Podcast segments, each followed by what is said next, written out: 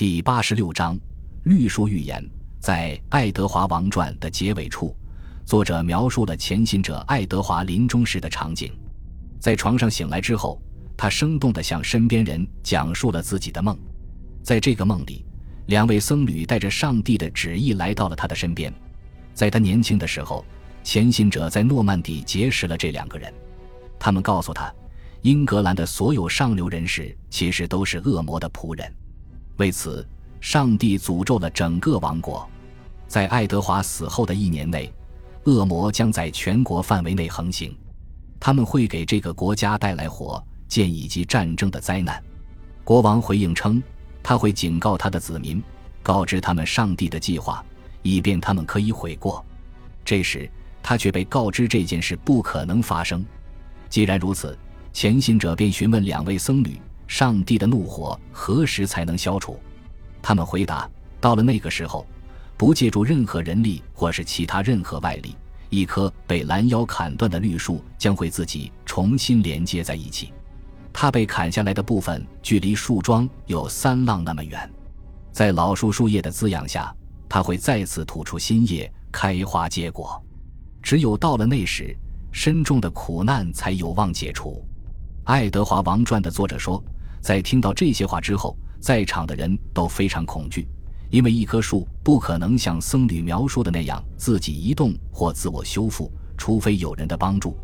无所不能的上帝自然能让这件事发生，但是，只有在英格兰人为之忏悔之后，上帝才肯帮忙。作者怀疑到，到那时之前。除了遭到屠戮的悲惨结局，我们还能期盼什么呢？这句话是多么确切呀！从盎格鲁撒克逊编年史编写者的口吻可以看出，到征服者死去的时候，事情并没有变好多少。暴力或许已然消散，但诺曼人的占领无疑让英格兰人成了自己的国家的下等阶层。在他的令状当中，威廉曾把自己的臣民划分成两个独立的民族。即英格兰人和法兰克人，正如亨廷登的亨利所说的那样，被称作英格兰人甚至是一种耻辱。确实，《末日审判书》表明，到了一零八六年，在这个国家的一些地方，经济状况已经有所改善。在贝里圣埃德蒙兹，有三百四十二所房屋登记在册，而在二十年前，这一地区还是耕地。但与这一结论不相符的是。在接下来的一年里，一系列新的灾难便出现了。一场大火烧毁了伦敦的大部分房屋，其中甚至包括圣保罗大教堂。很明显，几乎所有的其他重要城镇中也出现了大火。这到底是意外火灾还是人为纵火，我们不得而知。与此同时，盎格鲁撒克逊编年史的编写者记载道：前一年。糟糕的气候带来了饥荒和瘟疫，这场瘟疫如此严重，以至于几乎每个人都面临着最悲惨的境遇，最终因为发热而倒下。唉，那段时间真是那一年中糟糕和令人惋惜的一段时间，而且带来了这么多的不幸。到了威廉儿子们统治的时期，一切也并没有太大的改观。一零八七年，威廉·鲁福斯登基。实现了征服者有关英格兰王位继承的愿望，但是他对其他家族成员的担心也被证实了。在他的叔叔奥多的辅助下，曾任诺曼底公爵的短护腿罗贝尔阴谋篡位，想要取代鲁弗斯成为英格兰的君主。这一阴谋最终失败了，但是征服者的儿子们之间的斗争还是持续了很多年。在他们的父王死后的十年间，鲁弗斯。罗贝尔以及亨利三人书写了一部有关背叛和出卖的悲伤故事。在一千零九十六年之后，他们之间实现了短暂的和平。此时，罗贝尔前去参加第一次十字军东征，为了获得足够的物资，他把诺曼底抵押给了鲁弗斯。但是，四年后，鲁弗斯在新森林地区狩猎时被一支流箭所伤，不治身亡。亨利加冕为英格兰的新王。当罗贝尔从东方回来之后，他们旋即展开了王权之争，直到一千一百零六年，一切才尘埃落定。在坦什布赖之战中，亨利击败并俘虏了他的兄长。罗贝尔在监狱里度过了余生，并于一一百三十四年逝世。而直到他于一一百三十五年死去之前，亨利一直统治着英格兰和诺曼底。这些事情都无助于改善英格兰人和他们的诺曼新主人之间的关系。自从一千零七十五年埃德加王子向征服者投降以来，罗贝尔确实与埃德加王子建立了不错的关系。但是，新任诺曼底公爵与旧英格兰王族莫伊之间的亲密关系，却招致了两位新任英格兰国王的怀疑。在对待埃德加支流的问题上，鲁弗斯和亨利都更加谨慎了。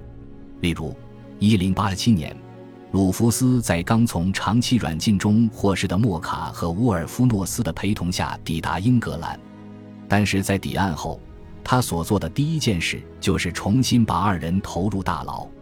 从一个更为广泛的层面上来说，要争夺征服者所留下的权利，鲁弗斯和亨利就需要效仿他们的父亲，对英格兰平克重税。在一千一百零六年之后。他们一直在对英格兰频繁征收重税，这是因为当时的亨利需要保卫诺曼底，免除叛乱以及外敌入侵对他造成的困扰。而且，就像他的父亲一样，从那时起，亨利同时统治着英格兰和诺曼底。这意味着英格兰国王需要花费大量时间在国外停留。当威廉在位时，他花费了百分之六十的时间待在诺曼底。这一数据也适用于一千一百零六年之后的亨利。在十二世纪剩余的时间里，这两种趋势一直在持续。英格兰和诺曼底在政治上的统一，深深地影响到了两个地区的文化和经济。英格兰被卷入了欧洲的主流之中，而法兰克人则用武力统治着英格兰。与此同时，英格兰人也受到了法兰克人的影响。对于一些英格兰南部的商人来说，这值得庆祝，但对另一些人来说，这是一个悲伤的事件，因为他们失去了与斯堪的纳维亚之间的联系。对于坎特伯雷的埃尔诺斯来说，丹麦人没能在一千零八十五年成功入侵英格兰，依然令人感到遗憾。十二世纪二十年代，在丹麦流亡的他就表达了这样的观点：他认为，克努特斯是本可以成为英格兰人民的解放者。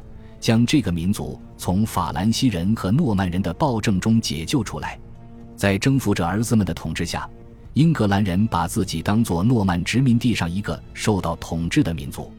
一千一百零七年，盎格鲁撒克逊编年史记录道，这恰恰是亨利继位后的第七年，也是法兰西人统治这里的第四十一年。二十年后，马姆斯伯里的威廉表示，在诺曼征服后的六十年间。这一点并未发生过变化，在马姆斯伯里的著作中，他曾重新描述了前信者爱德华的临终之梦，并且附上了那则有关被砍断的绿树的预言。他表示，自己只能认同原作者悲观的解读方式。我们现在的经历印证了这个故事：英格兰已经成了异族人的家园和外国领主的娱乐场。如今，没有一个伯爵。主教或者修道院院长是英格兰人，到处都是些生面孔，而他们在享受英格兰的财富，吞噬他的生命。我们也不知道这些糟糕的事情到底何时才能结束。然而，尽管马姆斯伯里十分悲观，但在当时，人们仍然能够看到改变的迹象。关于伯爵和主教，他可能说对了，但就没有英格兰人担任修道院院长这件事，他并没有说对。尽管他们大多都被诺曼人所取代，但早在征服者统治的末期，仍有几座修道院是由英格兰人担任院长的。而到了威廉的儿子们继位的时候，这一局面也没有发生改变。更重要的是，在修道院里，大多数的僧侣都是英格兰人，而且其中的很多人都掌握着实权。从一开始，在修道院里，英格兰人和诺曼人就在一起生活了。虽然这导致了一些臭名昭著的冲突，但总的来说，修道院可能正是民族同化的前沿阵地。得益于独特的英格兰修道院教堂制度，英格兰人和他们的外国新主教有着频繁的接触。兰弗朗克尤其钟爱这一理念。在诺曼征服之后，修道院教堂的数量从四座增加到了十座。根据一封写于他去世前不久的书信，我们可以得知，在生命的最后时刻，这位大主教为他所制定的严苛政策而感到悔恨。他认为自己在到达英格兰之初的所作所为是错误的，不该对英格兰的风俗横加干涉。在他宗教生涯的后期，他本人已经成了圣邓斯坦狂热的崇拜者。在其他的地方，我们也可以看到类似的态度上的软化。一零七十年，一座诺曼大教堂在温切斯特开始修建。到了一千零九十三年，人们带着敬意，重新把圣斯威森的圣骨安置在了那里。就在同一年，另一座新的大教堂在达勒姆开工。与之前的同类建筑相比，这一建筑有所不同。